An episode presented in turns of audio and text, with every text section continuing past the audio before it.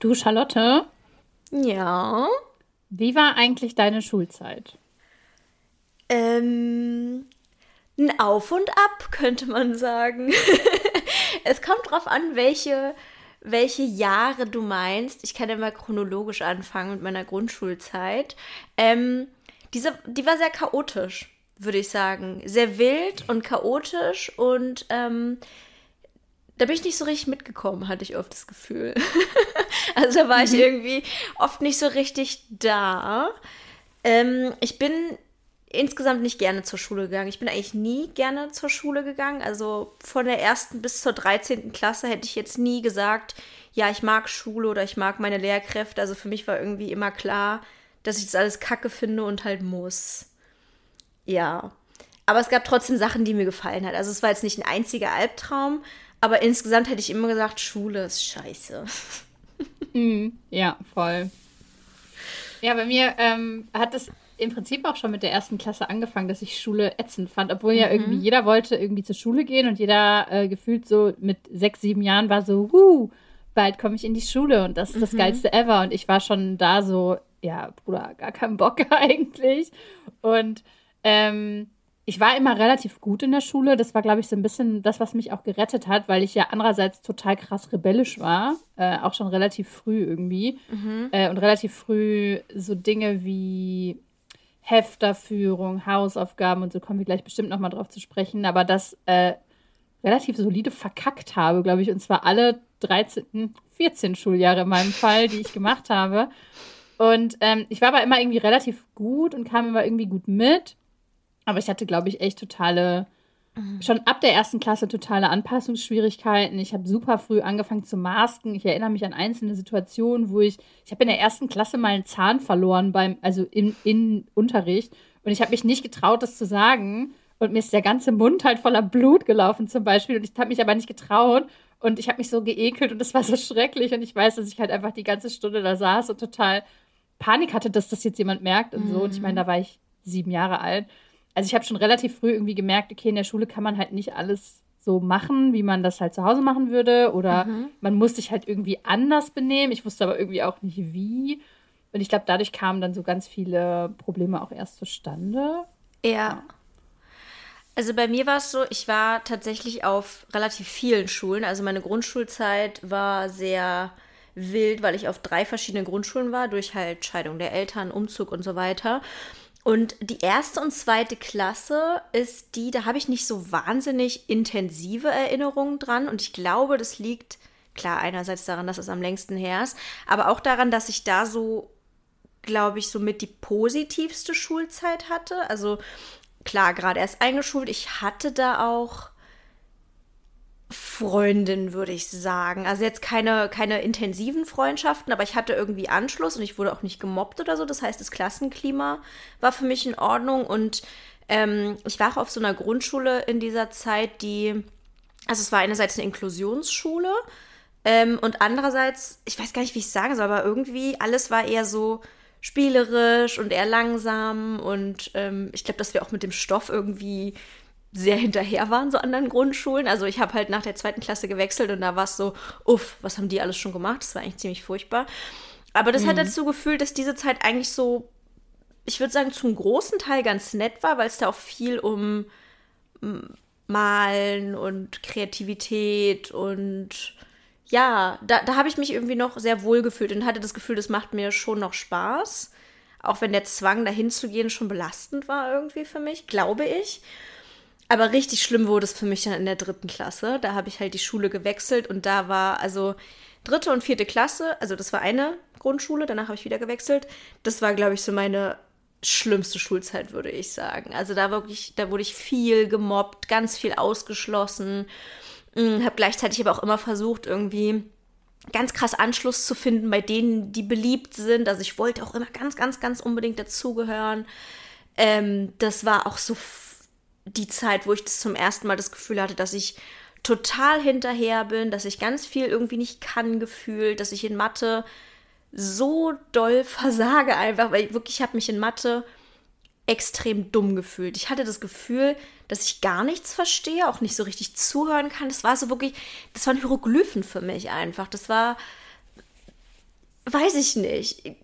Das floss einfach alles so und ich war immer so, hä?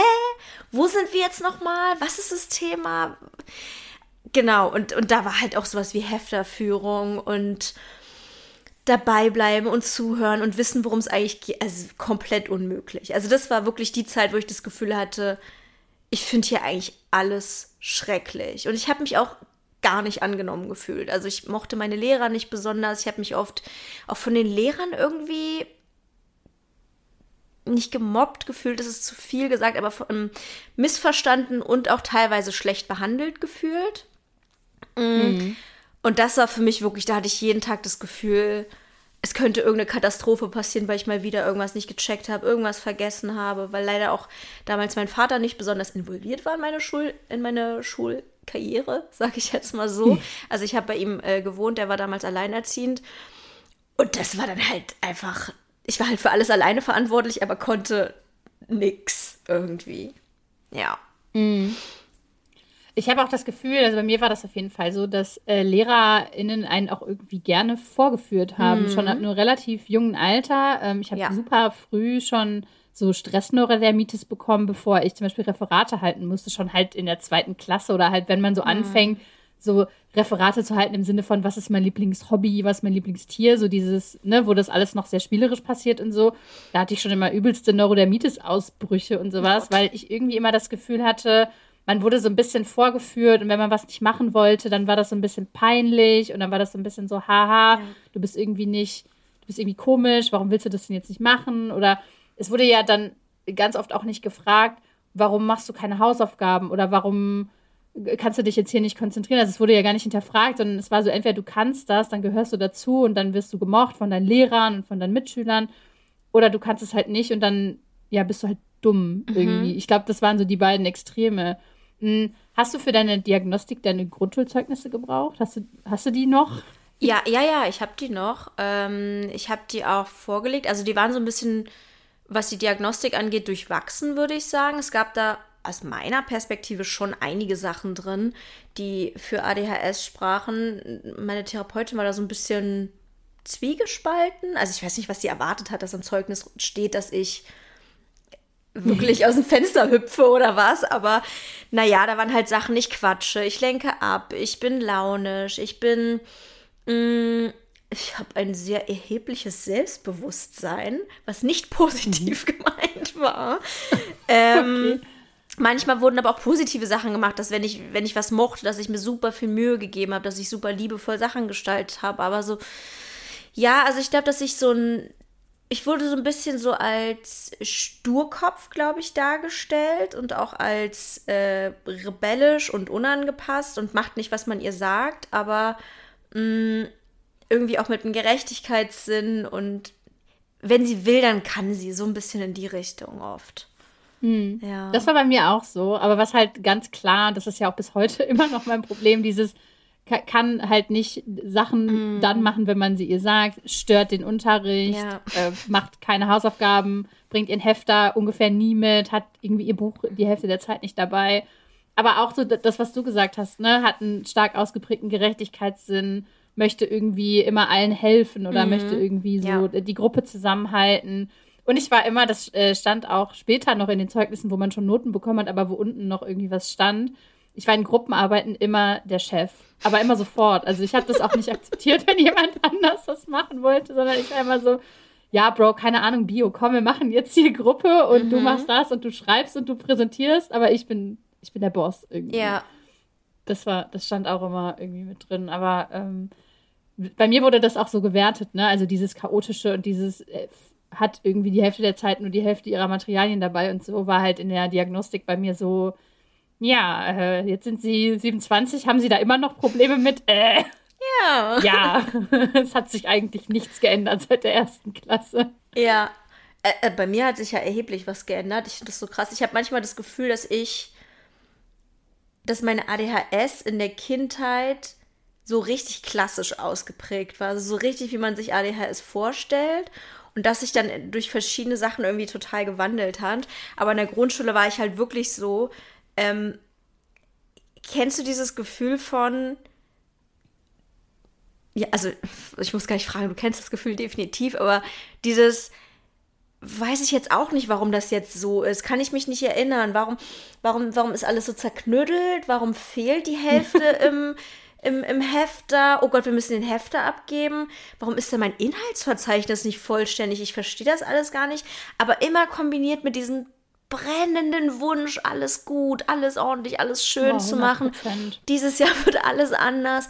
Und es war immer so, ich verstehe, also wirklich, ich war teilweise richtig verzweifelt und hatte das Gefühl, als ob eine andere Person von mir Besitz ergriffen hätte und irgendwie so die Hälfte der Zeit da war und die Hälfte der Zeit war ich da.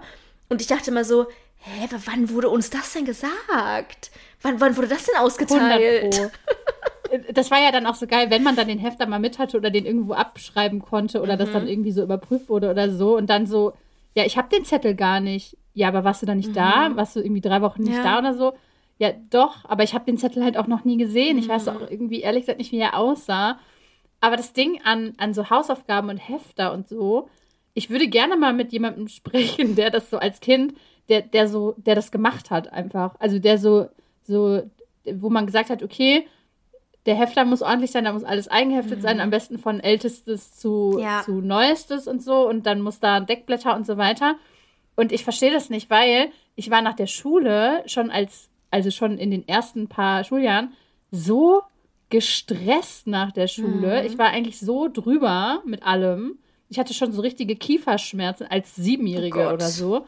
Und dann, ich meine, meine Mutter hat sich wirklich Mühe gegeben und hat wirklich auch versucht, es irgendwie nett zu machen und spielerisch zu machen, aber Hausaufgaben musste man nun mal machen. Mhm. Ey, ich habe Wutausbrüche bekommen, ich habe meine Bücher zerrissen, ich habe meiner Mutter gesagt, ich hasse dich. So halt auf die Art. Mhm. Tut mir mega leid heutzutage.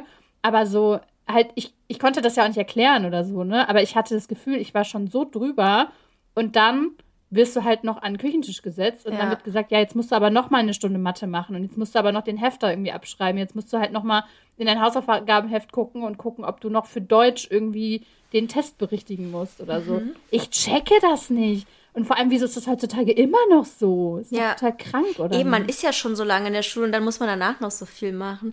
Ich finde, bei, bei mir war es halt ganz anders, weil sich ja, wie gesagt, niemand so richtig gekümmert hat für mich war, wenn die Schule vorbei war, dann habe ich daran auch keine, keinen einzigen Gedanken mehr dran verschwendet. Es war für mich, ich, also ich glaube, so bestimmt in der vierten Klasse, wenn nicht sogar, oder in der dritten schon, ich weiß es nicht genau, hat es angefangen, dass ich selbstverständlich niemals Hausaufgaben gemacht habe. Nie. immer nicht. abgeschrieben von anderen Leuten, immer schnell noch irgendwie vom Unterricht im Bus oder was auch immer, nie gelernt, nie irgendwas gemacht. Das war das war keine bewusste Entscheidung.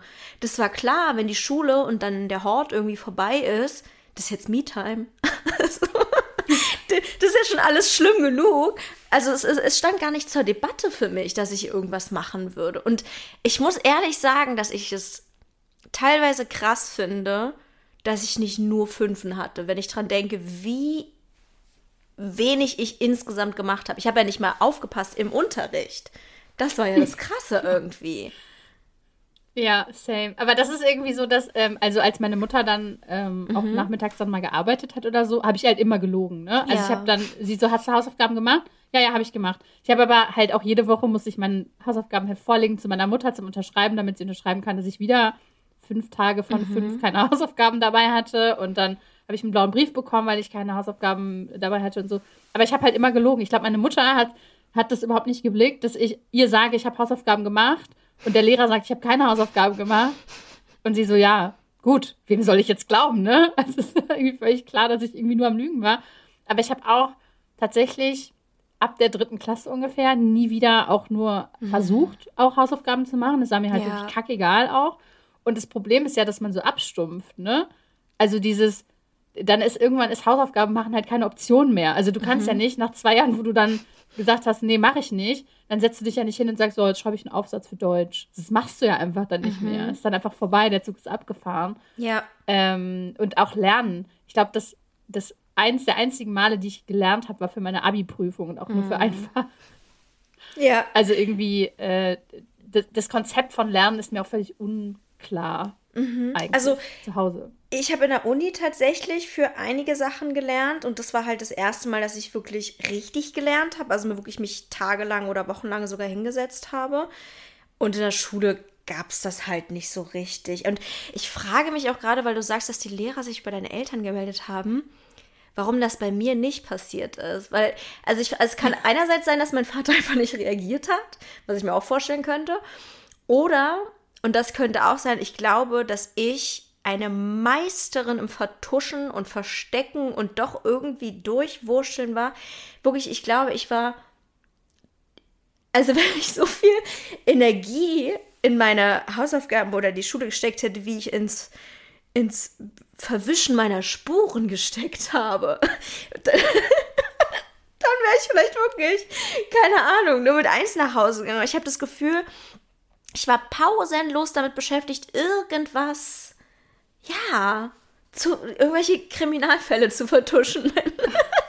Aber das waren ja, das waren ja noch die Leute, die irgendwie wenigstens ein bisschen was hingekriegt haben. Also ich habe das immer gesehen, dann so eine Stunde vorher so, oh, gleich haben wir wieder die böse Lehrerin oder so, wir mhm. müssen jetzt alle Hausaufgaben abschreiben. Und ich war halt immer so, ich habe die auch nicht gemacht, aber ist mir doch kackegal. Ich war halt immer, ich weiß nicht genau warum, das war so eine innere Ablehnungshaltung, mhm. weil das Intelligentere und das mit, das mit weniger Gegenwind wäre ja gewesen, zu sagen, keine Ahnung, ich schreibe da jetzt halt drei Sätze hin, ja. die meine zehn Mitschüler in der Reihe halt auch dahin geschrieben haben und dann ist es okay. Ich habe das nicht gemacht. Ja. Also ich habe das manchmal gemacht, wenn ich wirklich massive Angst vor jemandem hatte oder wenn dann quasi die Drohung im Raum stand, bald gibt es wieder einen Brief nach Hause, so ungefähr. Aber dann auch nur so ein, zwei Mal und dann habe hab ich halt wieder drauf geschissen. Und ich frage mich, wo, wo, woher das kommt. Das war wie so ein Mhm. Nee, schreib doch da jetzt nichts hin. Und dann haben Leute mich echt gefragt, ja, machst du keine Hausaufgaben? Hm. Und das hätte ich mich nicht getraut. Ich war da halt, ich war halt immer super obrigkeitshörig, also wütend obrigkeitshörig. Ich habe halt die Lehrkräfte alle zum Kotzen gefunden, aber ich habe halt immer darauf geachtet, dass ich irgendwie versuche, möglichst keinen Ärger zu bekommen, dass jemand mich erwischt oder so. Also ich war halt immer mh, mm, also wirklich die Vorstellung, mich zu melden und zu sagen, ich habe keine Hausaufgaben gemacht, absolut Halbtraum. Aber sie zu machen, kam auch nicht in Frage zu Hause. und das ist halt das Komische daran, weil ich ja, ja auch so total, also totale Angst hatte, dass mich jemand anmault oder so, oder dass halt ein Brief nach Hause kommt mhm. oder dass mhm. irgendwie irgendwer mir sagt, dass ich kacke bin. Ja. Aber trotzdem habe ich das immer wieder in Kauf genommen und immer wieder gemacht.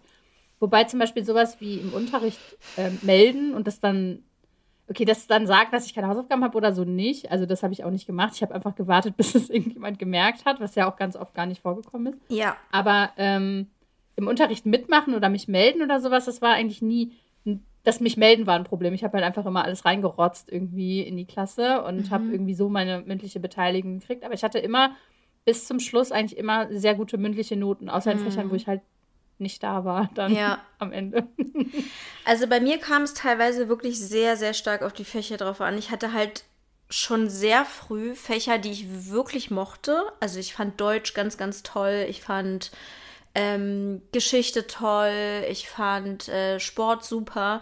Und alle Fächer, Englisch auch, die ich gerne mochte, da habe ich mir wirklich Mühe gegeben. Also keine Hausaufgaben gemacht, aber ich habe mir dann in der Schule wirklich viele Mühe, viel Mühe gegeben und da dann halt auch dadurch no gute Noten bekommen, auch gute mündliche Noten bekommen. Und ich war auch eine Person, die sich immer viel gemeldet hat, weil ich das gerne mochte und weil ich auch, ich glaube, weil ich gern geprahlt habe. Ich hatte, in, ich hatte oft in, in, in Fächern wie, vor allem in Deutsch, hatte ich das Gefühl, boah, ich bin allen hier überlegen. Ich kann so viel besser mhm. schreiben. Ich bin so viel klüger als ihr alle. Ähm, das muss ich euch jetzt auch zeigen. Und dann habe ich mich auch pausenlos gemeldet und mitgemacht. Wohingegen ich dann in Fächern wie Mathe das Gefühl hatte, ich bin so hohl, das ist nicht mehr feierlich. Die anderen sind mir so weit überlegen und ich verstehe nicht wieso und ich bin der dümmste Mensch der Welt. Und natürlich passe ich da nicht auf. Also in Matheunterricht mhm. oder später Physik, Chemie, das war Du, du, hast doch bestimmt den zweiten Teil von Harry Potter gelesen oder geguckt, ne? Das ist doch Ginny Weasley, die dieses Tagebuch hat und die einfach so, wo sie dann sagt, sie hat ganz viele Abschnitte, wo sie gar nicht richtig mitbekommen hat, wo sie war oder was passiert ist. Und so war das. So war das für mich einfach. Ich, ich hätte dir ums Verrecken nicht sagen können, worum es eigentlich geht. Und es war für mich eine Selbstverständlichkeit, dass ich in Mathe und Physik durchweg quatsche oder Zettelchen schreibe. Mhm. Aber war das was, was an den äh, lag es an den LehrerInnen in dem Fall oder lag ja. es am Stoff an sich? Ich würde sagen, es lag zu 90 Prozent an den LehrerInnen. Ähm, zum Beispiel in Deutsch wurde ich auch schlechter, als ich meine Lehrerin hatte, die ich nicht gut fand. Und ich hatte im Abitur zweimal Lehrkräfte, die ich sehr mochte in Mathe und wo ich mir dann auch langsam ein bisschen Mühe gegeben habe. Aber es ist einfach, ich habe einfach eine unglaubliche Schwäche, was Mathe angeht, was Chemie, was Physik angeht. Es ist einfach, klar, wenn ich mich auf den Hosenboden gesetzt hätte, dann, dann wäre es besser gewesen. Oder nach, also ich hatte ja auch Mathe-Nachhilfe, das hat irgendwann geholfen. Ähm, mhm. Dann wäre es okay gewesen. Aber ich weiß einfach, dass ich dafür kein Talent habe und dass ich da wirklich kognitiv hinterher bin, wirklich. Also ich glaube ja auch, dass ich, ähm, wie heißt, da haben wir schon mal drüber gesprochen, wie heißt denn das nochmal? Dyskalkulie. Dyskalkulie habe, glaube ich. Ähm, und also, und wenn ich schlecht in was war, dann fand ich es halt auch kacke und dann war es ein Teufelskreis. Mhm. Mhm. Ja. Ja, ich hatte einen ganz furchtbaren Mathelehrer. Äh, ich bin ja, ich bin quasi von der Grundschule auf die Realschule gegangen, ähm, weil eigentlich hätte ich eine Gymnasialempfehlung bekommen, aber meine Mutter hat halt gesagt, pass mal auf, das Kind macht seit Jahren keine Hausaufgaben, das ist eh alles schon schwierig genug, die geht auf die Realschule, was auch eine sehr, sehr gute Entscheidung war, weil ich mhm. äh, auf einer bilingualen äh, Realschule war und quasi, es gab dann so mehrere Klassen und es gab halt eine Klasse, die äh, bilingual unterrichtet wurde, also Englisch äh, und Deutsch. Und ähm, die, diese bilinguale Klasse war so ein bisschen die Schreberklasse, also da waren halt nur Leute drin, die weiß ich nicht, ich glaube, es war zumindest nicht so chaotisch wie in anderen Klassen und es war nicht so rüpelig teilweise wie in anderen Klassen. Ich war teilweise richtig geschockt, wie laut und wie anstrengend es in anderen Klassen mhm. dann war. Und bei uns war das irgendwie nicht so, weil ich glaube, dass da irgendwie nur so die Bildungselite gesessen hat oder so.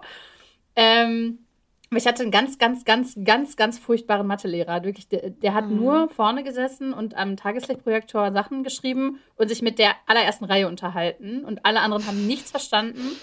Und den hatte ich bis zur neunten Klasse, glaube ich. Mhm. Und ich habe also gar keine gar kein mathematisches Grundverständnis, gar nicht. Ich kann super gut mit Buchstaben rechnen oder halt solche, diese ganzen super komplizierten Sachen.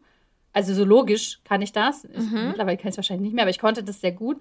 Aber so mathematisches Grundverständnis, quasi fünfte bis neunte Klasse, mhm. habe ich nicht. Kann ich nicht. Gar keine. Logik, kein Dreisatz, kein nichts. Also Wurzelberechnung, dies, das, Kreis, Quadrat, was auch immer, kann ich nicht. Keine mhm. Ahnung kein logisches Verständnis dafür. Und da liegt es 100% an der Lehrkraft in dem Fall. Ja, aber hattest du auch Fächer, wo du das Gefühl hattest, da, mh, mm, da das konnte dein Gehirn einfach nicht? Also das konntest du auch einfach nicht greifen oder dass du so bestimmte Präferenzen oder so hattest oder lag es bei dir wirklich immer nur daran, wie gut der Unterricht war?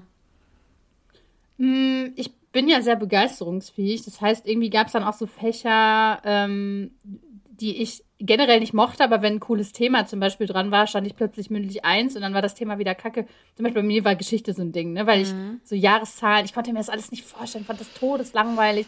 Aber wenn dann mal ein Thema dabei war, wo ich dachte, ah cool, das ist ja mega interessant, warum auch immer. Also es ist ja dann manchmal nicht so, dass man sagen kann, ja, das ist jetzt der Grund, warum sie es cool findet, sondern es ist eher so, irgendwas sparkt dann im Hirn und ich bin so, ah cool, Geschichte ist total cool oder Politik ist total cool oder so. Mhm. Ähm, und dann halt sofort wieder Kacke. Also sobald dann wieder ein anderes Thema kommt, sofort wieder komplett abgeschmiert.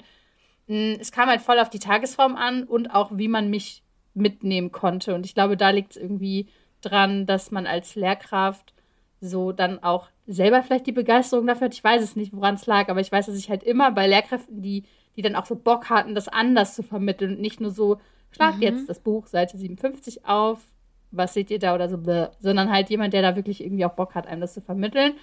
Äh, das war, glaube ich, so ein bisschen das Ding. Ich hatte aber ganze Phasen, wo ich irgendwie gar nichts gerafft habe. es gibt einen, äh, das ist mir ein bisschen peinlich, aber ich kann es dir erzählen. Sind ja nur wir. Sind ja nur wir ähm, beide hier, ne? ich kann keine deutsche Grammatik. Mhm. Ich weiß nicht, wie das alles genannt wird. Also ich kann das halt, also ich kann Deutsch reden, mhm. aber ich, ich kann dir nicht mal so 100% aus dem Stegreif sagen, was Dativ, Genitiv, und sonstiges ist. Ich das weiß ich einfach nicht. Und das kam aber immer mal wieder vor. Und ja, so am Anfang war das ja dann okay, das nicht zu können, weil da hat man es ja noch gelernt. Der hat aber später nochmal Latein, wo man, wo dann quasi vorausgesetzt wurde, dass man die deutsche Grammatik kann. Und ich, mir war das immer so peinlich, aber egal, wenn jemand sowas gesagt hat wie, ja genau, das ist ja hier jetzt Dativ, weil mhm. da und da, war ich schon immer sofort so in meinem Kopf, war so der kleine Affe, mhm. der da irgendwie, weiß ich nicht. Mhm. Also so, sowas zum Beispiel, war ich sofort raus. Ich finde es gar nicht peinlich, weil ich kann okay. dir auch keine einzige Grammatikregel erklären. Ich habe halt Grammatik immer nur durchs Lesen gelernt und bei mir ist alles komplett intuitiv. Also Jegliche mhm. Kommata-Regeln kann ich dir nicht erklären, aber ich setze sie einfach. Finde ich auch okay irgendwie, aber ich kenne auf jeden Fall dieses Gefühl von, das ist irgendwie so Grundwissen, was ich eigentlich so seit neun Jahren haben sollte und ich habe es irgendwie einfach nicht. Also bei mir war das zum Beispiel mit Noten ganz krass so. Ich habe nie Noten lesen gelernt, aber ich hatte halt Musikunterricht bis zur elften Klasse oder so. Kann ich aber auch nicht. Ähm, und aus, ich habe oft so gedacht, Matheunterricht, wenn so gesagt wurde, ja, hat jemand noch Fragen, habe ich mir manchmal so in meinem Kopf vorgestellt, wie ich mich melde und oder, oder wenn jemand sagt, wo, wo, wo habt ihr irgendwie den Faden voll und dass ich mich melde und sage, vierte, fünfte Klasse eigentlich so. also das mit dem Plus habe ich verstanden, aber mit dem Minus müssten wir nochmal klären. Das war so, ich hätte gar keine Fragen stellen können, weil Fra Fragen stellen heißt, dass man beim Wissen muss, worum es annähernd geht. Aber mhm. ja, das war halt irgendwie so das Ding. Aber ich war auch, ich glaube, dass ich auch teilweise eine richtig nervige Person war, weil ich halt auch so. Weil ich so eine Angeberin oft war irgendwie. Ich habe dann so in meiner Freizeit irgendwelche ähm, Klaus Cordon Bücher gelesen. Also das sind so Romane über so geschichtliche Themen, so Zweiter Weltkrieg und so und fand, fand Geschichte immer so geil. Und ich war dann immer der Meinung, ich müsste das irgendwie auch mal so, so zeigen und so rausblöken und so. Also ich glaube, wenn ich mich jetzt sehen würde, fände ich mich teilweise richtig unsympathisch in der Schule. Voll. Ich war halt immer, ich dachte immer, ich bin arschcool. Also, nee, ich dachte eigentlich nicht, ich bin arschcool, aber ich dachte, ich habe halt eine unfassbar gute, arschcoole Fassade mhm. und habe halt als, also, ich habe ja nur gestört eigentlich und wenn, wenn, sich, wenn ich mich nicht unterhalten durfte, weil ich dann irgendwann alleine gesetzt wurde, habe ich halt einfach in die Klasse irgendwas reingeblökt und fand mich auch unfassbar lustig, glaube ich. Und habe halt auch mich immer mit den Lehrern so unterhalten mhm. und ich glaube, so in der Oberstufe war das dann wieder okay, weil die Lehrer das dann irgendwie doch wieder ganz witzig fanden und dann auch irgendwie Bock hatten auf sowas oder zumindest irgendwie, äh, ich hatte so zwei, drei Lehrer, mit denen ich dann, mit denen ich echt gut klarkam und halt auch auf so einer äh, außerschulischen Ebene, sag ich mal. Aber ähm, ich, äh, nee, ich war auch hardcore besserwisserisch und mhm. war immer so, mhm. ich, ich brauche das alles nicht machen und irgendwie, also so auf, ähm, macht ihr mal euer, euer Mathe da, aber mir ist, mir ist das alles kackegal. Mhm. Mich könnt ihr damit gar nicht meinen und so. Aber ich glaube, das war halt bei mir auch echt mehr Fassade als irgendwas anderes, weil ich irgendwie habe ich dieses, mich geht das alles eh nichts an, halt immer so vorgeschoben zu, ey, kein Plan, Alter. Wenn mhm. ich jetzt mhm. in der 8. Klasse sage, dass ich halt nicht mal weiß, wie Dreisatz geht, das ist schon, schon ein bisschen peinlich. So. Ja. Ja. Ja. Bei mir war das tatsächlich so, dass ich ähm, dass ich oft so sehr äh, mich über so Prinzipien aufgeregt habe, dass ich ganz oft irgendwelche Sachen in Frage gestellt habe und dann irgendwie mich stundenlang darüber aufgeregt habe, warum müssen wir das in Mathe überhaupt machen? Das brauche ich doch später gar nicht. Und dass ich so rumdiskutiert habe und auch immer der Meinung war, ich könnte jetzt eigentlich das ganze Schulsystem revolutionieren, weil ich weiß irgendwie, was, was viel schlauer ist und was viel besser ist. Und ich, ich konnte irgendwie mich nicht hinsetzen und einfach sagen, ja, ist okay, anscheinend müssen wir das jetzt lernen, gut ist, sondern ich muss dann immer sagen, so, nee, und Mathe ist sowieso so ein Fach und ich verstehe auch nicht, warum man das nicht abwählen darf und das macht alles gar keinen Sinn und so. Und ja, ich, ich glaube, dass ich mir teilweise selber die Schulzeit dadurch noch schwerer gemacht habe, weil ich mir auch so ein bisschen versperrt habe, in Sachen überhaupt gut zu sein oder mich für Sachen zu interessieren, weil ich dann, ich war dann immer so super kategorisch, ne? Physik, nie im Leben. Hasse ich wie die Pest, höre ich nicht zu, lache ich nur mm. mit mhm. meiner Freundin in der letzten Reihe über irgendeinen Scheißdreck. Aber ich wusste gerade so ein bisschen, ich finde es krass, dass du mit Lehrern so, ich sage jetzt mal, dicke warst, weil für mich waren Lehrer irgendwie immer Feinde. Also so gut wie jeder Lehrer war für mich Feind, die waren keine Menschen, die waren ähm, nur dafür da, mir das Leben zur Hölle zu machen, mich zu demütigen und die waren nicht dafür da, mir was beizubringen, sondern nur um mir zu zeigen, was ich nicht kann oder mich auszufragen. Also die waren, ich, ich hatte, ich, die waren für mich richtig meine Antagonisten irgendwie. Ich hatte ganz früh ganz tolle mhm. LehrerInnen. Ähm, also ich hab, hatte äh, ab der fünften Klasse eine Englischlehrerin, die uns super ernst genommen hat, die super respektvoll mit ihren SchülerInnen war, die sich übelst gefreut hat, wenn man eine gute Note geschrieben hat, die, die halt so richtig dabei war, einen zu motivieren. Ich glaube, sonst wäre ich so kacke in Englisch gewesen. Äh, aber ich habe Englisch halt bei der, so die Grundlagen, da wo es wichtig ist, habe ich halt bei ihr gelernt, eigentlich bis zur, ich glaube auch bis zur 10. Klasse, also irgendwie durchgehen. Und ähm, das hat mich total geprägt. Ich hatte eine Deutschlehrerin, die, ich meine, ich war in, in, Deutsch halt auch voll der krasse Streber. Ich habe geheult, wenn ich im Diktat einen Fehler hatte. ähm, und, und habe dann halt in Frage gestellt, weil wenn dann diktiert wurde Sein und dann wurde das aber das E, also dann wurde Seien so betont und ich habe dann Seien geschrieben und es war aber Sein und ich war so, nee, das, also das, wie soll ich das hören, ja? Also wie soll ich das wissen? Also ich war, ich war so, so jemand. Ähm, aber ich hatte eine total tolle Deutschlehrerin ganz lange. Ich hatte eine super coole Musiklehrerin. Also ich hatte so, ich hatte LehrerInnen, die, die auf einer sehr menschlichen Ebene mhm. unterrichtet haben. Und das habe ich schon ganz, ganz früh zu schätzen gewusst. Das wusste ich aber erst, als ich dann im Abitur nur noch, nur noch Kacklehrer hatte. Mhm. Und plötzlich gemerkt habe, was es mit mir macht, irgendwie. Dieses Gefühl zu haben, du bist immer der Abfall. Du bist immer einfach nur da, damit die ihr Geld verdienen. Ja. Und ob du da bist oder nicht, interessiert die einen Scheiß. Und eigentlich wollen sie dir wirklich das Leben zur Hölle machen. Ich glaube, wenn ich von Anfang ja. an solche Lehrer gehabt hätte, dann wäre ich auch so gewesen.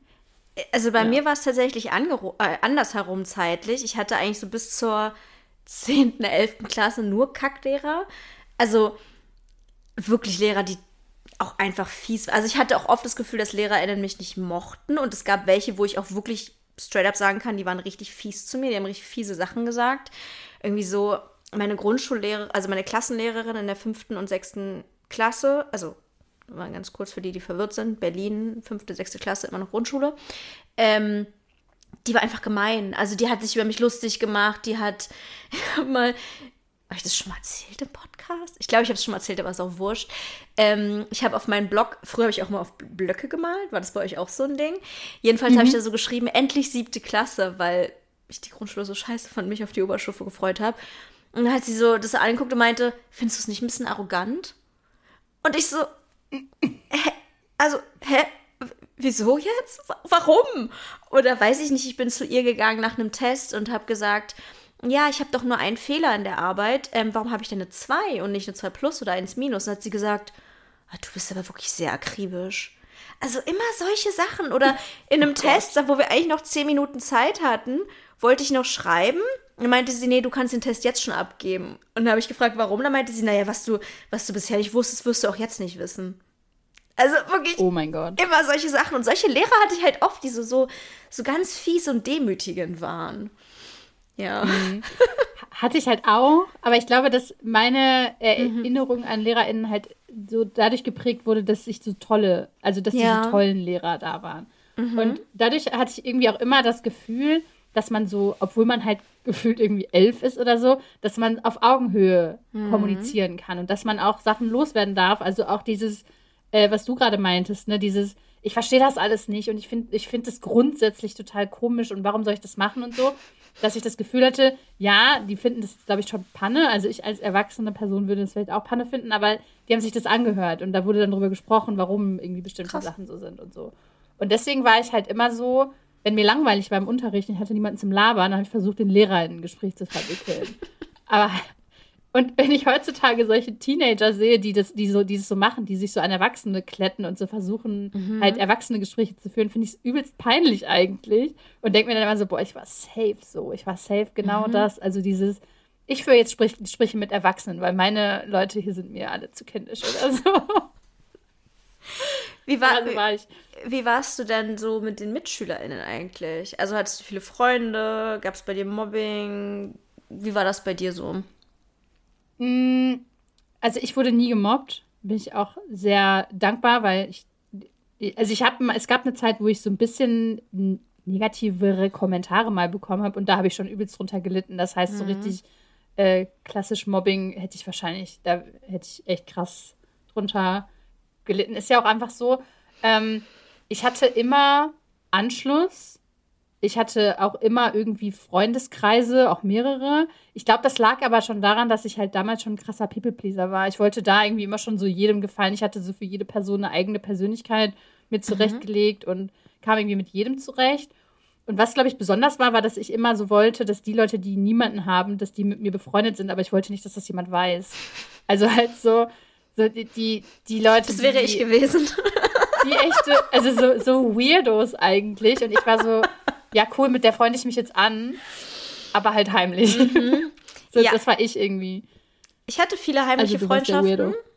Naja, ja, ich war irgendwie so ganz viele verschiedene Sachen. Das ist das Ding. Ich kann es nicht so richtig äh, festnageln, weil ich war definitiv ein Weirdo. Ich war definitiv super nervig und anstrengend.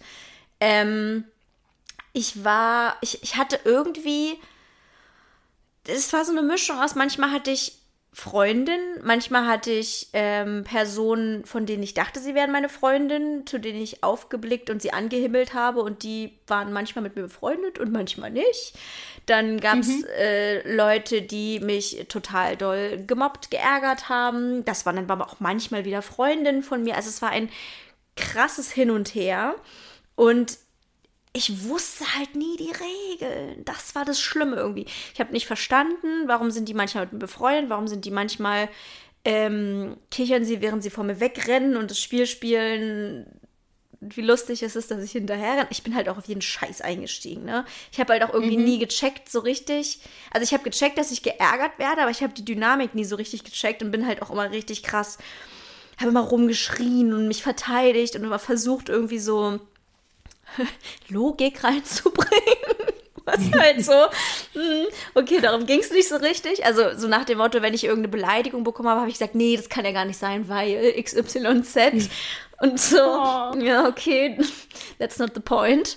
Ähm, mhm. Ich hatte irgendwie ganz oft beste Freundinnen, dann hatte ich wieder andere Freundinnen, dann war irgendwie, irgendjemand hat wieder irgendein Gerücht über mich in die Welt gebracht. Also es war komplett wild irgendwie und genau wie ich im Unterricht oft nicht das Gefühl hatte, dass ich weiß, was vor sich geht, wusste ich das auch oft mit den Leuten nicht so richtig. Also in der Grundschule. Später mhm. wurde das dann anders. Da hatte ich noch eher eine feste Freundin, mit denen ich äh, wirklich über lange Zeit befreundet war. Aber in der Grundschule hatte ich echt das Gefühl so, warum mögen die mich nicht? Warum finden die mich komisch? Was habe ich jetzt schon wieder falsch gemacht?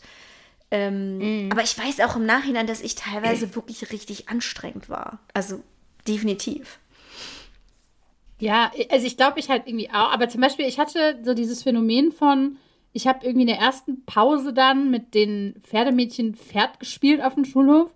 Und in der nächsten Pause habe ich dann mit den coolen Mädchen über Jungs geredet. Und in der dritten Pause habe ich dann irgendwie alleine auf dem Klo gesessen und irgendwie wusste nicht, wohin mit mir oder mhm. so. Also es gab so alles. Und es gab, es gab so viele verschiedene Sachen, dass ich mich, glaube ich, immer total zerrissen gefühlt habe. Ja. Und ja schon super früh einfach gar nicht wusste, wer bin ich jetzt, wo gehöre ich hin, was, was mache ich jetzt? Ich meine, klar, ne, dadurch, dass ich halt im Unterricht immer so rebellisch rüberkam, weil ich halt einfach irgendwie immer ich war und irgendwie immer verpeilt und nichts gemacht habe und so, ähm, hatte ich irgendwie schon so relativ klar einen Stempel, glaube ich. So, mhm. aber ich kann im Nachhinein gar nicht sagen, wie Leute mich fanden oder ob die mich mochten oder nicht. Ich wusste das auch, glaube ich, teilweise gar nicht. Also ich würde im Nachhinein sagen, dass ich nie so richtig krass in der Situation war, dass Leute mich so richtig scheiße fanden oder so. Aber ich, ehrlich gesagt, bin ich auch voll clueless oft bei sowas. Ich, keine Ahnung, es kann auch sein, dass die Hälfte meiner Stufe mich gehasst hat und ich es einfach nicht begriffen habe. Mhm. I don't know. Also ich, ich, kann halt nur irgendwie das beurteilen, was so direkt um mich rum passiert ist oder was mhm. mir halt mhm. ins Gesicht gesagt wurde. Aber ich kann überhaupt nicht beurteilen, Aber hattest sonst du, so das Verhältnis war. Hattest du manchmal das Gefühl, dass du verwirrt von dem Verhalten anderer Leute oder deiner, deiner MitschülerInnen bist? Ich glaube, das ist aber auch dem Alter geschuldet, oder? Ich glaube, dass jeder in der Pubertät einfach mhm. hammer verwirrt ist. Das ist ja genau dieses so, eigentlich will man noch mit Barbies spielen, aber irgendwie mhm. geht es schon um Jungs und irgendwie ist halt alles super, also irgendwie auch so dieses, ähm, den einen Tag ist irgendwie noch so, i, ein Junge hat mich angefasst, i, schnell geimpft, Beatzone, doppelt geimpft, was weiß ich. Ja. Und am nächsten Tag so, ja, ich habe jetzt einen festen Freund. So, also ne, es, es, war, es ist so alles parallel existiert. Sowas habe ich halt nie gerafft. Also sowas war irgendwie für mich immer schon so, hä?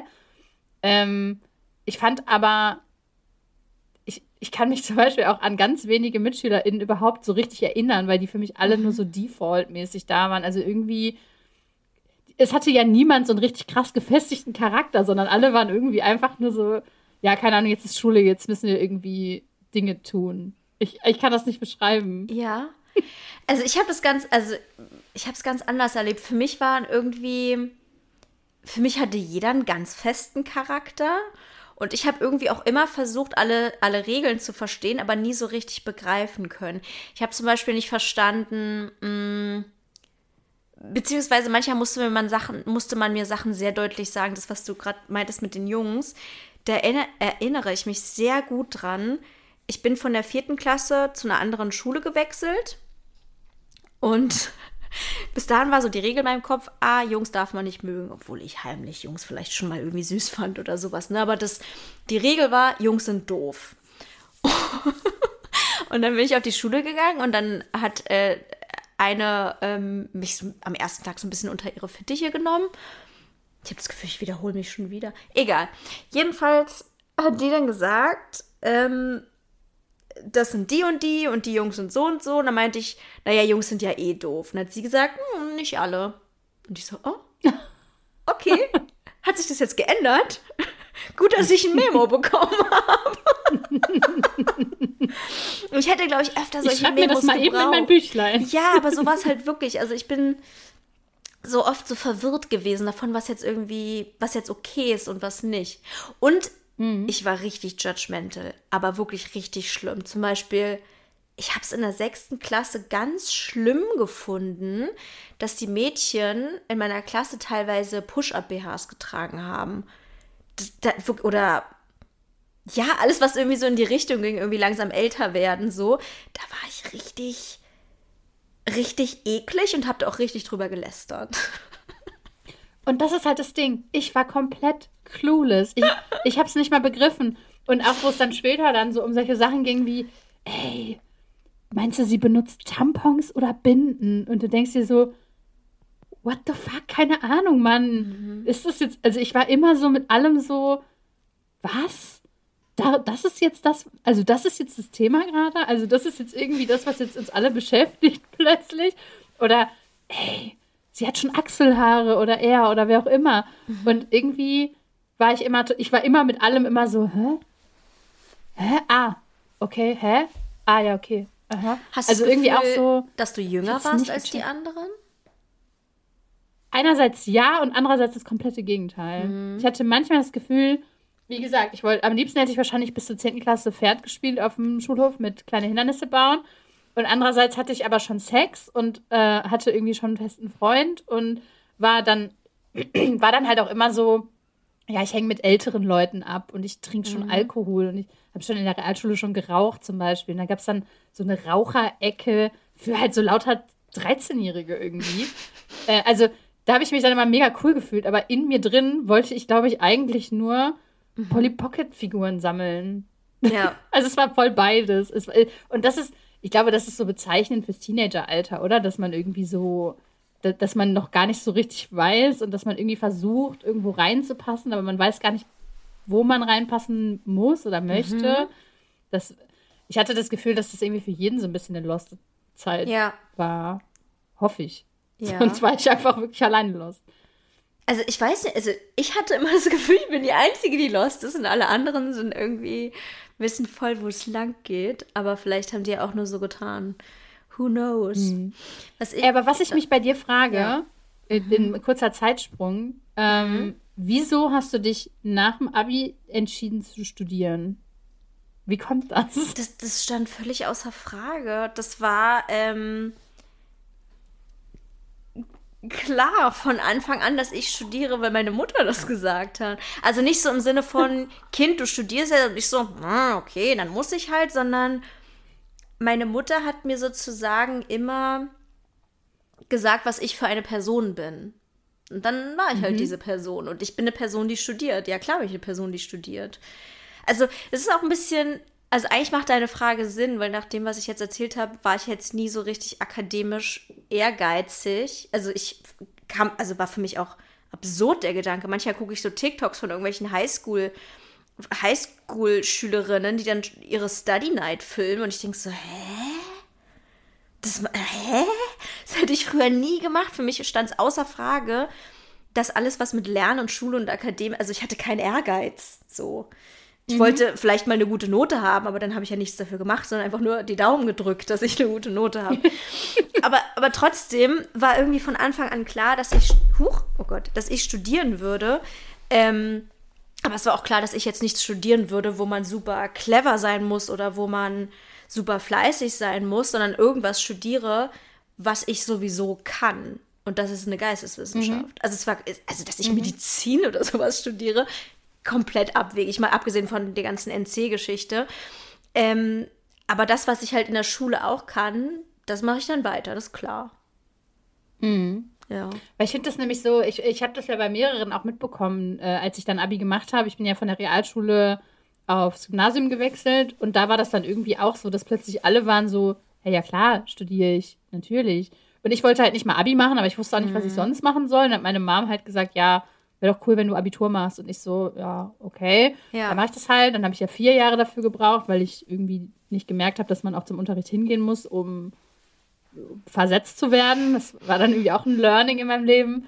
Ähm, und da waren dann irgendwie alle so, ja, ich muss halt den, die und die Note schaffen, um halt zu studieren und ich muss halt das und das machen und dann werde ich Lehrerin, dann werde ich, was weiß ich, wenn ich nur BWL irgendwie studiere und ich war halt immer so, ey, nee. Also ich war so richtig, ich war so froh, als Schule vorbei war und ich also ich hatte kein, ich habe ein Jahr nach dem Abi gar nichts gemacht, weil ich nicht mhm. wusste.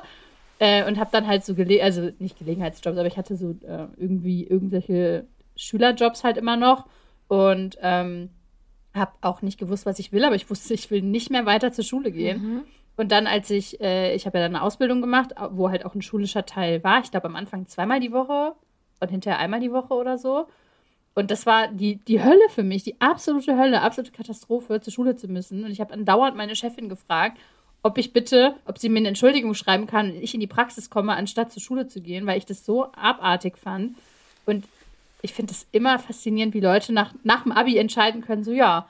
Aber also was, das, was du erzählst, finde ich ja viel schlimmer, weil das wäre auch mein Albtraum. Nach der Schule geht die Schule weiter.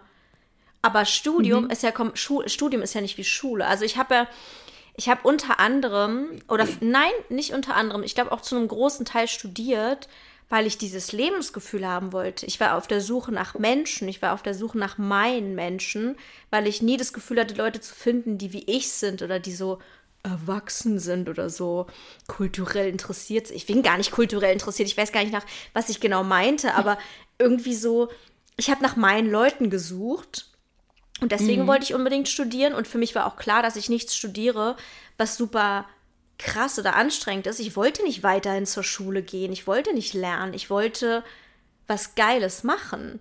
Und deswegen mhm. finde ich, ist irgendwie eine Ausbildung eigentlich so das genaue Gegenteil. Eine Ausbildung, ich, ich weiß es noch von, von einer Freundin von mir damals, die mir erzählte, dass sie Schulsport hat. Und ich meinte, sag mal, bei denen piept's wohl. Ich mache doch nicht als 20-Jährige Schulsport. Also das war für mich mhm. so krass, als sie mir das erzählt hat. Und das hätte ich viel schlimmer gefunden als ein Studium. Studium war für mich absolute Freiheit.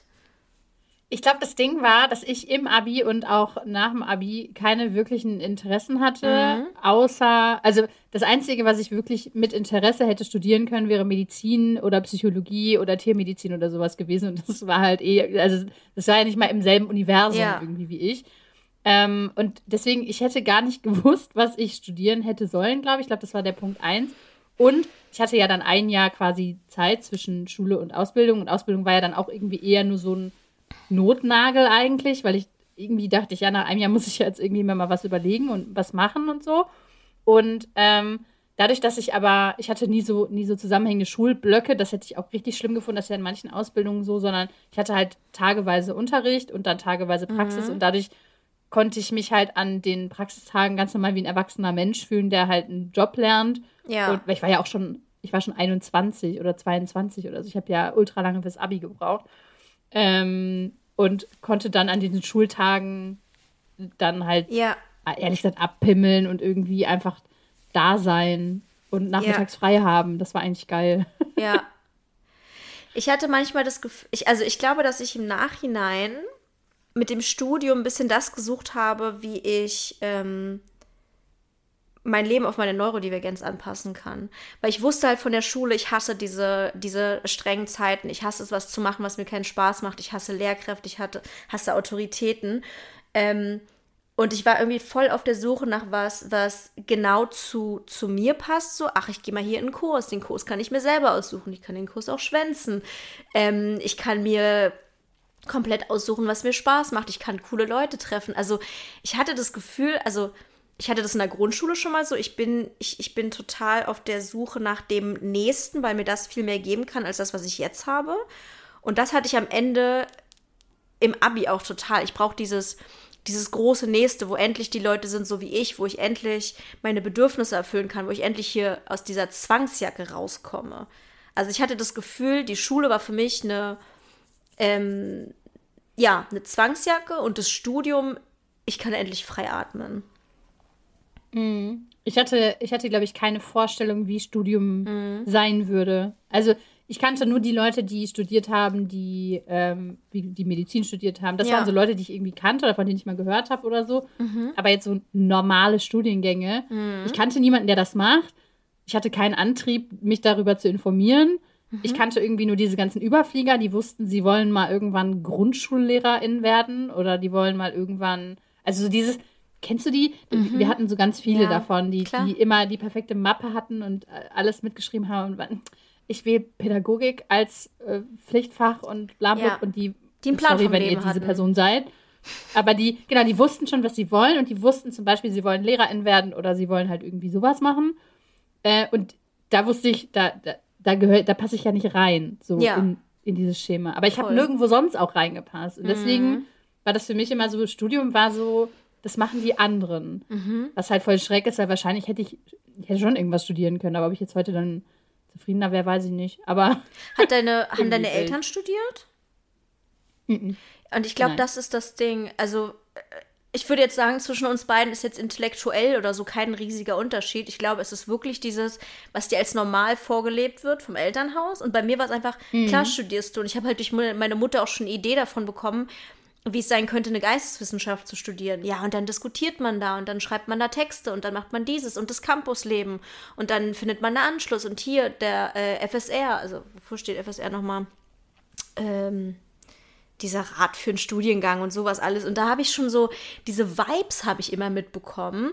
Ähm, und, und deswegen habe ich das wahrscheinlich gemacht. Und wenn ich jetzt äh, das gar nicht gehabt hätte als Vorbild, hätte ich wahrscheinlich auch gesagt, ja, weiß ich mhm. nicht, was ich jetzt machen soll, weil ich wusste nicht, was meine Zukunft bringt. Ich hatte keinen Plan vom Leben. Ich habe ja nie einen Plan vom Leben. Ich wusste nicht, was für einen Job ich machen soll.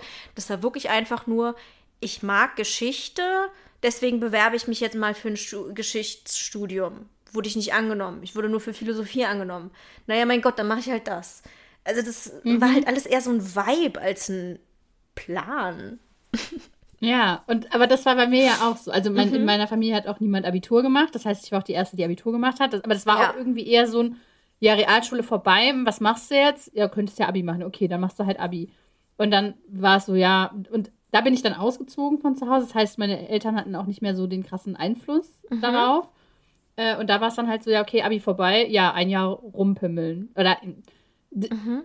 Selbstfindung nenne ich das heutzutage. Ja. Ähm, was keine wirkliche Selbstfindung war, sondern, glaube ich, eher eine Katastrophe. Aber es war dann halt irgendwie so, naja, ich weiß halt nicht. Und so, und dann bin ich in die Ausbildung so reingefallen, dann bin ich in meinen nächsten Job so reingefallen. Also, ne, so, das ging ja immer so weiter, das geht ja bis heute so. Mhm. Dieses, eigentlich weiß ich nicht so richtig, ich habe von nichts so richtig vorher schon so einen Plan oder so einen Vibe oder weiß so richtig, wie das jetzt läuft. Und es ist eher so, es fällt mir vor die Füße und ich bin so, ja, da hebe ich jetzt auf. So. Aber ja. so war meine ganze Schulzeit halt irgendwie. Meine, auch. so ist mein ganzes Leben. Also klar, ich habe jetzt gesagt, das mit dem Studium war irgendwie klar, aber trotzdem, das war ja für mich auch so ein bisschen Beschäftigungstherapie. Nicht irgendwie, das ist irgendwie das Sprungbrett für meine Karriere. Und bei mir hat sich auch irgendwie immer alles entwickelt. Das war irgendwie immer einfach da. Und deswegen hätte ich, glaube ich, auch mhm. nie Medizin studieren können und dann zu wissen, okay, und jetzt kommt die Facharztausbildung und jetzt kommt dieses oder weiß ich nicht, Psychologie und jetzt weiß ich, okay, und jetzt kommt noch mal drei Jahre, also diese, dieser, dieser ellenlange Lebensweg, wo schon alles so vorgegeben ist, kann ich mir gar nicht vorstellen. Ja, vor allem lag es halt bei mir ja auch so ein bisschen daran, dass ich irgendwie immer wusste, ich wusste ja damals schon, ich kann eigentlich nichts durchziehen und ich mhm. kann eigentlich nicht an was dranbleiben. Und wenn ich dann höre, dass Tiermedizin sechs, sieben Jahre dauert, ja, ciao. Also mhm. das, das, da weiß ich ja schon, dass ich nach spätestens zwei gar keinen Bock mehr habe, zumal halt die ersten Jahre halt nur Statistik und blabliblu und irgendwelche Kacke ist. Mhm. Und dann, also, keine Ahnung, aber, also ja, ich weiß mittlerweile, wie ein Tiermedizinstudium abläuft, aber früher war das halt irgendwie so, mir so klar, dass ich irgendwie, wenn ich, ich wollte immer hands-on arbeiten, so, das habe ich ja dann mhm. hinterher auch gemacht in meiner Ausbildung und so. Ich hätte halt ein Studium gebraucht, wo man wie, zur Arbeit geht und da dann halt Dinge lernt oder so. So hätte ich mir dann vorstellen können, auch Medizin zu studieren oder sowas, aber halt da zu sitzen und sich irgendwelche Texte durchzulesen, die niemand, die nicht dafür geschrieben wurden, dass sie verstanden werden sollen, sondern halt einfach nur ja. so, ja, das muss man halt wissen. Horror, ganz schlimm. Ja, äh, ich Philosophie halt, halt, ja auch. Ich finde es ich find's halt, also ich finde es halt super romantisch. Ich habe ja mein eigenes Studium auch immer total romantisiert. Für mich war das ja, mhm. wie gesagt, das war nicht Karrieresprungbrett, sondern für mich war das ja immer so Lebensgefühl, Vibe. Ich kann sagen, ja, übrigens, ich studiere Philosophie, auch wieder Angeberin, ne? Also das zieht sich auch durch mein Leben. Obwohl es auch die Sache ist, so wer ist beeindruckt von Philosophie, aber ich habe immer dieses, äh, nicht immer, ich habe später dieses Akademische sehr, sehr stark romantisiert. Deswegen wollte ich auch meinen Doktor unbedingt machen, weil ich auch dachte so, und jetzt kaufe ich mir ein Monokel und eine Taschenuhr. Ja. ja, weil das jeder braucht als Auf äh, jeden Fall. Doktorandin. Na klar, und ein Blazer noch dazu. Ja, ähm, sind, wir sind jetzt ein bisschen krass vom Thema wieder abgekommen, ne, vom Thema Schule. Aber ähm, ich überlege, ob wir vielleicht auch irgendwann noch mal tatsächlich eine ganze Folge über das Thema Ausbildung machen. Also mhm. sozusagen mhm. die Jahre nach dem Abi, so könnte man es ja auch nennen. Da kann man ja alles Mögliche mit dem reinnehmen. Oh ja. Ähm, Genau, aber ich glaube, so das Thema Schulzeit haben wir damit ganz gut durch, oder? Oder hast du noch irgendwas? Ich denke auch. Also das war so irgendwie das, was ich habe die Fragen gestellt, die ich mhm. an dich schon hatte, als ich dachte, wir müssten mal über Schule reden. Ja. Äh, ich finde es irgendwie mega spannend, weil ich auch, äh, ich lese auch auf Instagram viele Nachrichten, wo Leute mir schreiben, entweder, dass sie selber massive Probleme in der Schulzeit hatten oder mhm. welche Probleme sie in der Schulzeit hatten. Und das ist ja ganz oft irgendwie deckungsgleich mit dem, was ich erlebt habe oder was du erlebt hast. Oder die dann berichten, dass ähm, ihre Kinder halt ganz massive Probleme in der Schule haben und so. Wo ich dann immer denke, es ist so krass, dass sich eigentlich in den 20 mhm. Jahren, äh, seit ich diese Probleme hatte, eigentlich nichts verändert hat. Und eigentlich auch gerade für neurodivergente Kinder und Jugendliche nichts verändert hat. Und dass man immer noch gefühlt aus einer aus einer Ich bin jetzt Kind-Situation oder Kindergarten oder wobei das ja jetzt auch schon quasi der Lehrauftrag ja jetzt schon viel früher anfing. Ich glaube, das war bei uns früher gar nicht so krass irgendwie, dass mhm. man jetzt im Kindergarten unbedingt schon Englisch lernen musste oder so. Ähm, aber dass es ja quasi erwartet wird, dass man quasi aus dieser Situation rausgeht und sofort sechs Stunden voll Fokus in der Schule sitzt und danach dann Hausaufgaben macht und sich selbst organisiert und sich alles aufschreibt und also ne, so das hat ja super viel mit Organisation auch zu tun, ob man mitkommt oder nicht, ob man Hausaufgaben macht oder mhm. nicht, ob mhm. man selber überhaupt weiß, welche Fächer habe ich denn heute, welche Bücher muss ich einpacken und so. Natürlich sollen die Eltern dabei helfen, aber die sind halt in der Schule nicht dabei. Oder mhm. ne, wenn dann ein Zettel kommt, da wird zusammen gefrühstückt, was bringst du mit und so. Dass solche Dinge einfach irgendwie dann, klar muss man die irgendwann lernen, aber wenn man halt neuromäßig nicht die Voraussetzungen dafür erfüllt, dann hat man halt einfach Pech gehabt, habe ich das Gefühl. Und das ja. ist halt immer noch so. Lol, lol, lol. Warum? Ja, also ich glaube, also ich werde ja auch öfter mal gefragt, so was hätte mir geholfen in meiner Schulzeit. Und äh, ich glaube, dass viel elterliche Unterstützung schon sehr hilft. Und ich glaube nicht, dass es jetzt dazu führt, dass man dann komplett gar nicht klarkommt später. Also Unterstützung heißt ja nicht, dass man alles abgenommen bekommt, sondern dass man einfach alles beigebracht bekommt. Ich hätte, glaube ich, auch viele Sachen wirklich richtig kleinschrittig beigebracht bekommen werden müssen, die für mich einfach nicht selbstverständlich waren. Zum Beispiel, nimm dein Brotdo nimm deine Brotdose jeden Abend raus oder pass auf, dass du mhm. nicht oder hab ein, hab ein extra Fach für Elternzettel. Also wirklich alles solche Sachen wären super wichtig gewesen für mich. So wie organisiert man sich? Ähm, aber es sind natürlich auch einfach Leser, Lehrer. Also vielleicht hatte ich nochmal besonders Pech in meiner Schulzeit, ich weiß es nicht. Aber man muss doch auch als Lehrkraft irgendwie sehen, dass ein Kind das anscheinend nicht schafft und dass es dafür einen Grund gibt und da immer nur Kinder irgendwie zu bestrafen und zu demütigen und zu dämonisieren und zu denken, ja, die sind einfach nur faul und die wollen einfach nicht, anstatt auch mal irgendwie dahinter zu gucken, okay, ist das Elternhaus vielleicht nicht hinterher, ist es für die Kinder einfach schwierig, können die sich nicht gut konzentrieren? Also das ist halt auch einfach super wichtig, finde ich. Und ich frage mich wirklich manchmal, mhm was Lehrkräfte sich irgendwie dabei denken, wenn sie der Meinung sind, sie müssten Kinder demütigen. Als ob jetzt so ein achtjähriges Kind Voll. mit Absicht sich daneben benimmt. Weißt du, was ich meine? Das ist so.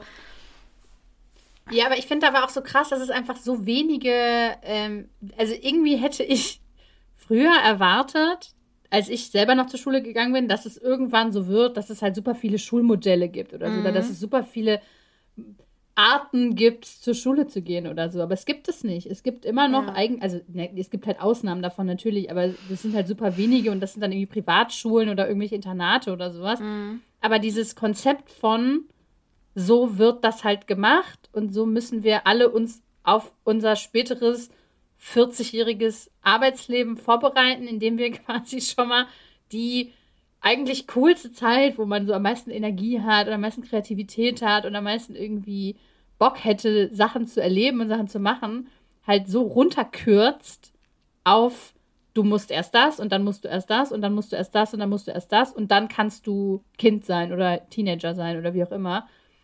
Ich hätte irgendwie, frage ich mich, wird sich das jemals ändern oder muss da, muss da jeder durch? Ist ja auch immer so dieses, so, ja, wir mussten da alle durch, wir mussten da alle durch. Ey, da kriegst du Kotzen irgendwie. Mhm. So, das ist du? doch also im Prinzip, so im Prinzip ich werde jetzt nicht zu krass politisch werden, aber im Prinzip wirst du doch für den Kapitalismus fit gemacht.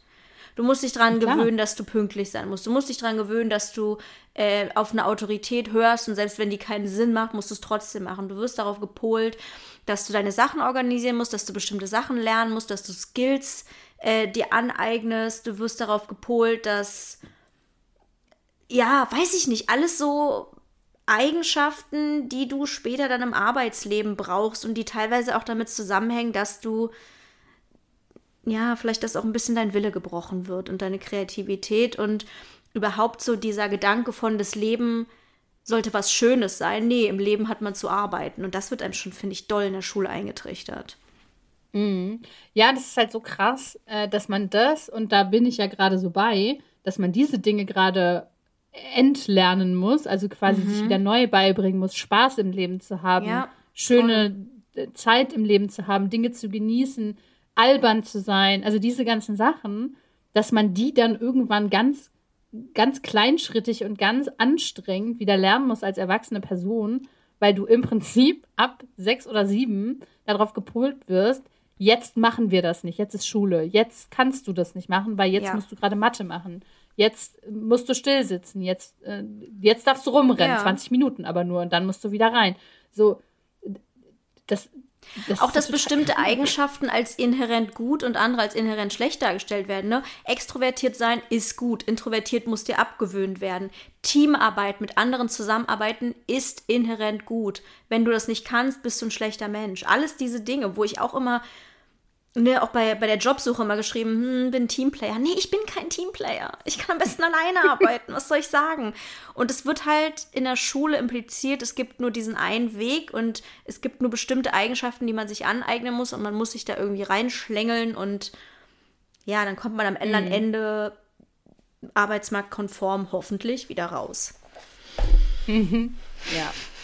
Ja. Ja. Kleiner so Rant am Ende. Thema Schule. Ja, aber es ist ja wirklich so, ne, dass wenn mhm. man jetzt mal rückblickend das betrachtet, was das mit uns gemacht hat, jetzt einfach mhm. nur auf uns beide bezogen irgendwie oder was wir für Struggle hatten oder sowas, das ist ja, das ist ja deckungsgleich und damit wurde ja. irgendwie ein bisschen unterschiedlich umgegangen, aber es ist trotzdem dasselbe bei rausgekommen ja. irgendwie. Und sowas erlebt man immer wieder, sowas hört man immer wieder und irgendwie muss doch da irgendwo mal jemand auf die Idee kommen, dass vielleicht irgendwas da nicht so ganz funktioniert, oder? Keine ja, Ahnung. Das wäre fantastisch. Schade. Ja. Ja. Cool. Ähm, ihr dürft uns gerne schreiben, wie eure Schulzeit war und was ihr so für Erfahrungen gemacht habt oder auch was ihr heutzutage, wenn ihr ganz andere Erfahrungen gemacht habt, vielleicht mit euren eigenen Kindern oder mit irgendwie Kindern, die ihr kennt, die jetzt zur Schule gehen und ganz andere Erfahrungen machen, ob da irgendwie anders drauf eingegangen wird oder wie auch immer. Ähm, ich werde auf jeden Fall einen Post erstellen zu, dem, zu der Folge. Das heißt, ihr könnt euch da auch austauschen. Das ist vielleicht auch immer ganz cool, ähm, weil das so ein Thema ist, finde ich, wo Austausch auch nochmal total wichtig Vielleicht auch zwischen ist, Eltern. Ich kann mir vorstellen, dass es für mhm. Eltern ganz cool ist, wo wir immer eher weniger zu sagen können. Genau, aber auch so ne, miteinander, äh, mhm. dass man einfach so ein bisschen ins Gespräch kommt und sich da so ein bisschen auskotzen kann. Das könnt ihr gerne in den Kommentaren machen. Ansonsten, wenn ihr nicht wollt, dass das irgendwie jeder lesen kann oder so, dürft ihr uns gerne schreiben. Äh, einmal entweder eine Nachricht auf Instagram an unseren Kanal äh, neurodiverdings.podcast oder eine E-Mail, wenn es etwas länger sein soll, äh, unter äh, podcast.neurodiverdings.de. Mhm oder an unsere jeweiligen Kanäle, die ihr ganz bestimmt auch schon kennt und verfolgt. Und das ist Charlotte unter Charlottchen oder ich unter The Unnormal Brain. Mhm. Ja. Und worüber wir uns ganz besonders freuen würden, wäre ein Steady-Abo. Das ist die beste und nachhaltigste und tollste Unterstützung für diesen Podcast. Und ihr kriegt als äh, Obolus Gadget äh, Preis sozusagen noch was dazu, und zwar Bonusfolgen von uns. Die sind sehr schön und sehr lang und intim und alle, die irgendwie das Gefühl haben, sie werden hier nur angefüttert und kriegen hier nicht alles, was sie eigentlich haben wollen und brauchen noch viel mehr Content von uns, die sind da, glaube ich, gut bedient. Wir erzählen dann nämlich sehr viel über uns, zum Beispiel über unser ähm, Liebesleben, also unser bisheriges Liebesleben. Äh, da gibt es jeweils eine Folge Miteinander, von Lisa. Nein, Spaß. Miteinander, genau. ähm, und eine, äh, wo es um mich geht. Dann hat Lisa auch einmal von ihrer Angststörung erzählt. Ich habe von meiner Essstörung erzählt. Zwei sehr, ja, häufige Komorbiditäten bei ADHS und Autismus.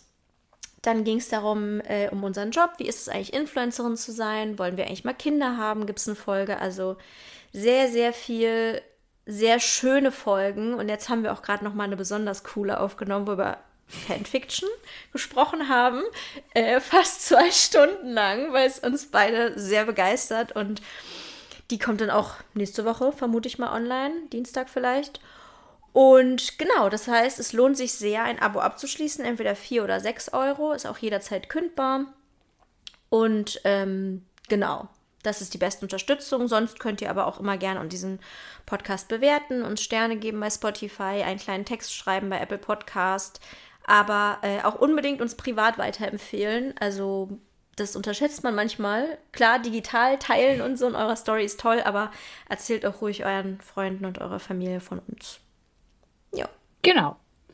Ja. Dann. Schüssel! Hammers. Bis dann.